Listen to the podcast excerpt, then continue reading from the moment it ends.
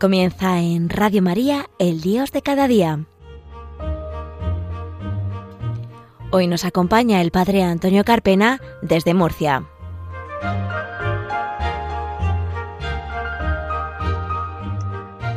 Buenos días, queridos oyentes de Radio María. Bienvenidos a un programa más del Dios de cada día, aquí en las ondas de María, en las ondas de la Virgen. En este jueves 11 de junio del año 2020, una vez que acabamos de escuchar la Santa Misa. Un saludo para nuestro compañero Fran Juárez, que se encuentra al mando del sonido. Y deciros que hoy va a ser un programa pues abundante y con poco tiempo, entonces intentaremos resumirle, resumirlo. Hoy vamos a ver y a tratar de acercaros la figura de San Antonio de Padua, que es uno de los grandes santos de la Iglesia franciscano, además es muy santo, y que lo celebraremos dentro de un par de días. También vamos a ver qué es y qué se celebra y el porqué de esa fiesta del Corpus Christi, y también de dos grandes fiestas que la Iglesia celebra en el mes de junio, que es la fiesta del Sagrado Corazón de Jesús y del Inmaculado Corazón de María.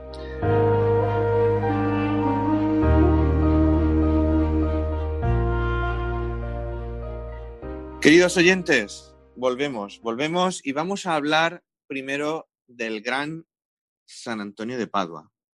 Muchos a lo mejor conocéis un poquito de los santos, otros no tanto. Yo siempre digo a mis feligreses, cuando tenemos alguna procesión de algún santo en alguno de los pueblos por los que he pasado de párroco, por los que estoy ahora, que muchas veces llevamos tronos de los santos sobre los hombros, pero no sabemos nada de ellos.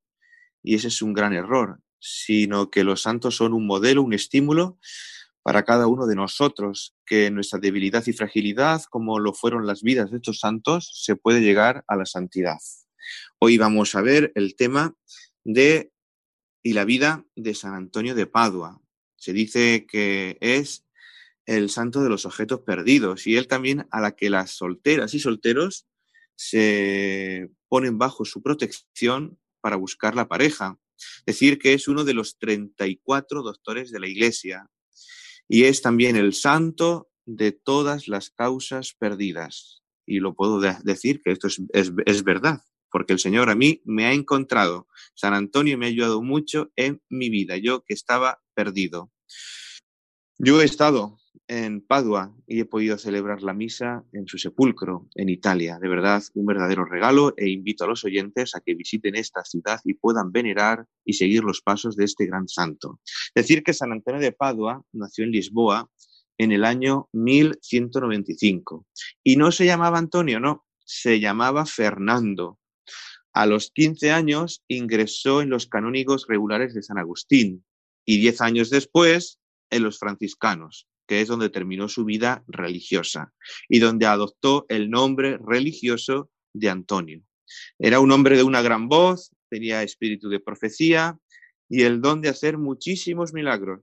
El Papa Gregorio IX lo canonizó en menos de un año después de su muerte, que fue el 30 de mayo de 1232, en la fiesta de Pentecostés en la efusión del Espíritu Santo. Decir que la familia de San Antonio de Padua no aceptó su vocación y trataron de persuadirlo para que abandonara dicha idea. Para evitar presiones, porque su familia era una familia noble, importante, rica, renunció a su herencia familiar para que así su familia le dejara tranquilo.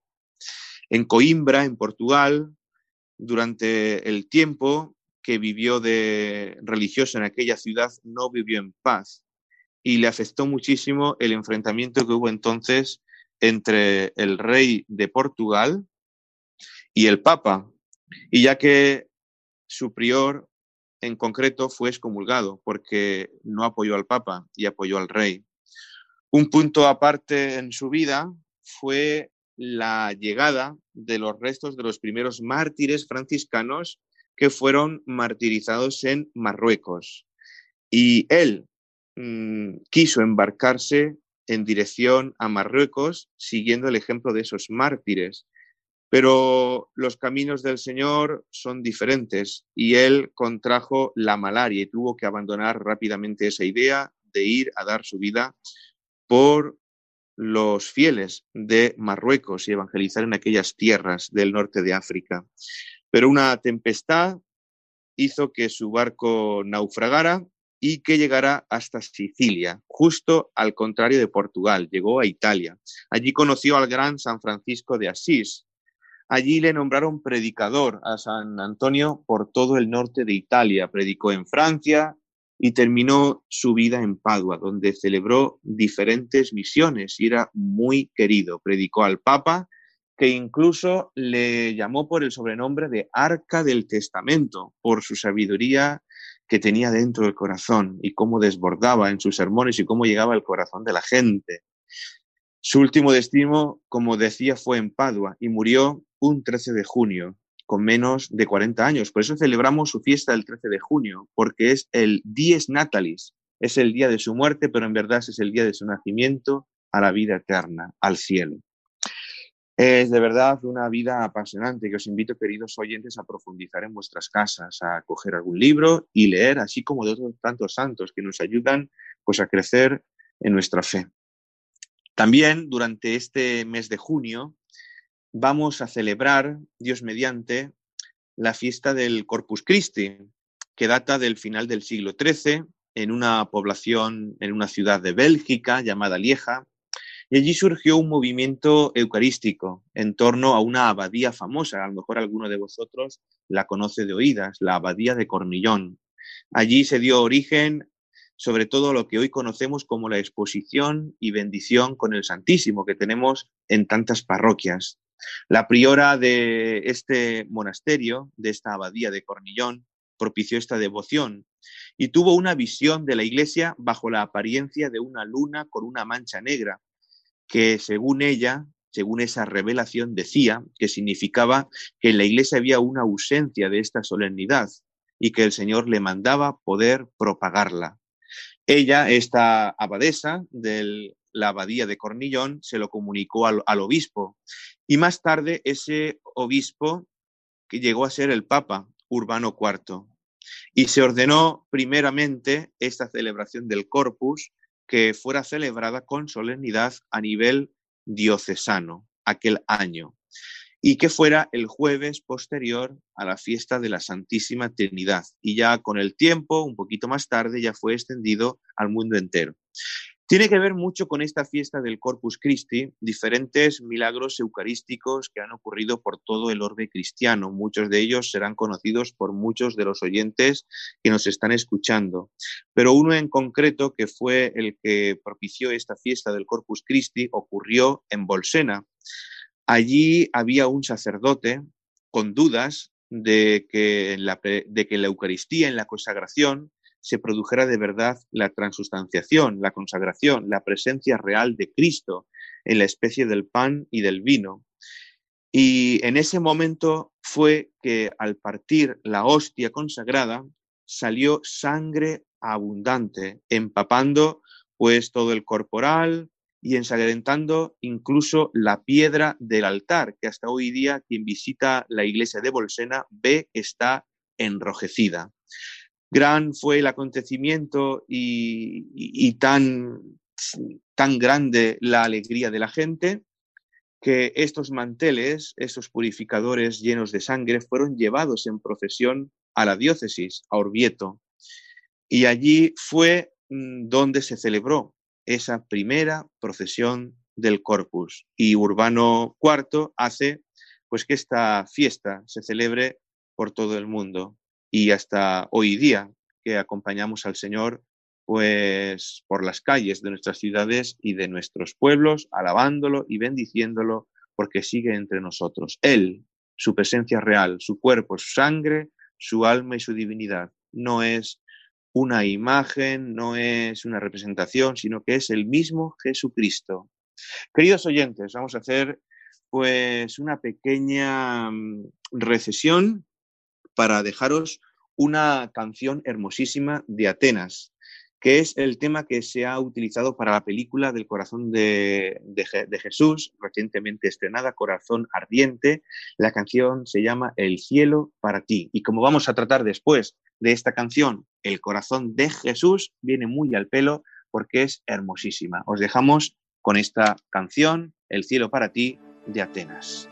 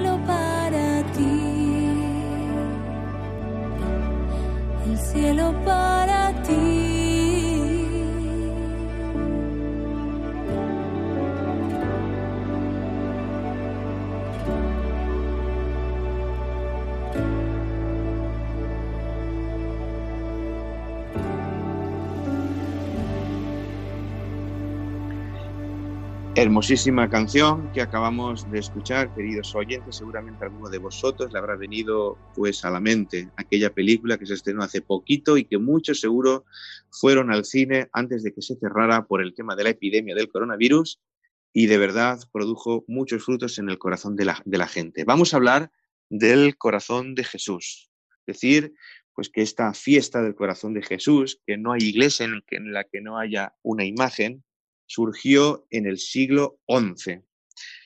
Y ya antes se meditaba sobre sus cinco llagas, sobre las del Sagrado Corazón de Jesús, sobre Cristo, pero no fue hasta finales del siglo XVII, 1670, cuando un sacerdote francés, Juan Eudas, celebró pues su primera fiesta. Casi al mismo tiempo hubo una religiosa en Francia, Santa Margarita María de Alacoque, que tuvo unas visiones de Cristo que le permitió descansar su cabeza sobre su corazón, como la imagen de Juan en el corazón de Cristo, en su pecho, en la última cena. Y de igual manera como le ocurrió a otra santa, Santa Gertrudis. Cristo eligió a esta santa francesa, Santa Margarita, para dar a conocer su amor y su bondad a la humanidad. Jesús quería ser honrado bajo la figura de su corazón de carne, y así se lo comunicó a Santa Margarita, y así también le comunicó que el primer viernes de mes recibieran la comunión. En 1675, Santa Margarita tuvo una gran aparición y es que Cristo le pidió que la fiesta del Sagrado Corazón se celebrara cada año, el viernes siguiente al Corpus Christi, del que acabamos de hablar hace poquito.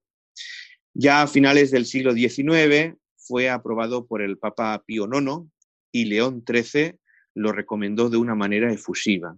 En España también tenemos una devoción grande al Sagrado Corazón de Jesús y fue, gracias a Dios, auspiciada por los padres jesuitas, especialmente por el beato el Padre Hoyos, que es del siglo XVIII y es apóstol de España del Sagrado Corazón. Él dijo que el Sagrado Corazón de Jesús vencerá. Tenemos una imagen muy hermosa en el Cerro de los Ángeles, en Madrid, y también una aquí en nuestra tierra, en Murcia, en el Cristo de Monteagudo. Si algunos conocen, se ve desde toda la ciudad de Murcia, un cerro grandísimo y hermosísimo. Y una de las promesas que hizo el Sagrado Corazón de Jesús por parte del Padre Hoyos es que reinaré en España más que en otros lugares. Así fue como San Miguel le enseñó al Padre Hoyos a difundir esta devoción, sobre todo tenemos un santuario dedicado al Sagrado Corazón de, Jesús y a la expiación que está en Valladolid, cuyo rector es el Padre Julio, muy amigo mío, que también salió en la película de Corazón Ardiente. Quería terminar este programa hablando un poquito también del día siguiente al Sagrado Corazón de Jesús, donde celebramos al Inmaculado Corazón de María, esta fiesta del siglo XVII, que también pues, fue auspiciada por el Padre San Juan Eudes, en este movimiento espiritual del corazón de María. Después tuvo mucho que ver las apariciones de Fátima, en la que se pedía pues esta veneración pues fuera extendida y, recordada y que de esta manera se salvaría muchas almas, se evitaría muchas guerras y que había que hacer ayuno, oración y penitencia. Tenemos a Sor Lucía, una de las tres pastorcitas, que fue la única niña que creció, que no murió de joven, que murió ya de adulta, está en proceso de beatificación y fue carmelita. Ella decía pues que el corazón de Cristo, así se lo transmitió María, la Virgen, deseaba ser venerado junto al corazón de su madre. Y así, desde el siglo XX, se celebra el sábado siguiente al segundo domingo de Pentecostés. De verdad que somos muy privilegiados de estar en el corazón de María, sobre todo los sacerdotes y seminaristas de la diócesis de Cartagena, que cada año, el primer sábado de mayo, nos consagramos a la Señora bajo el método de San Luis María Griñón de Montfort, en el Tratado de la Verdadera Devoción. Seguramente los sacerdotes de la diócesis de Cartagena que nos escuchan se estarán emocionando, donde estamos en el corazón físicamente de María, en su pecho. Quería despedirme recordándoos el email del programa, el dios de cada día 34, arroba radiomaria.es, el Twitter, arroba el Carpena. Que pasen un feliz día, que pasen un feliz verano y aprovechéis este verano pues para no tomar vacaciones de Dios, porque el demonio no toma vacaciones, está al acecho y seguramente querrá hurgar en la debilidad de nuestra vida. Ánimo y durante este verano tomemos lectura espiritual, asistamos a la misa y tomamos, tomemos vacaciones de todo menos del Señor, que quiere entrar en nuestra vida y quiere renovarla. Un saludo, queridos oyentes, que Dios os bendiga. Hasta luego.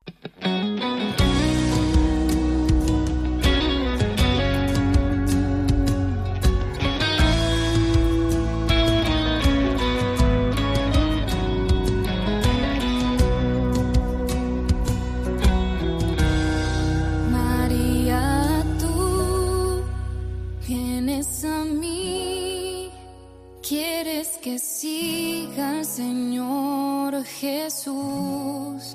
Hoy quiero cantar, pues te conocí. Hay gozo por tu llegada a mí. La Madre de Dios, mi ejemplo a seguir. Hermosa y perfecta eres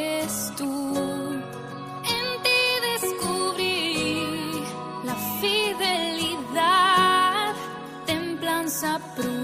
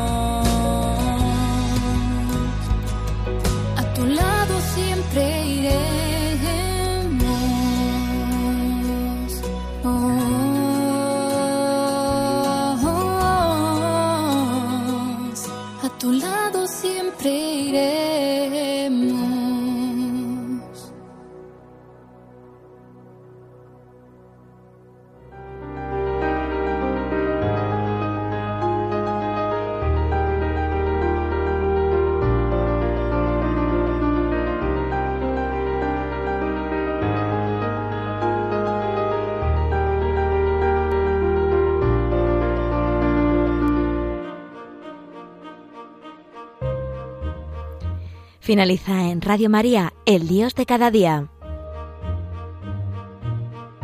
Hoy nos ha acompañado desde Murcia el Padre Antonio Carpena.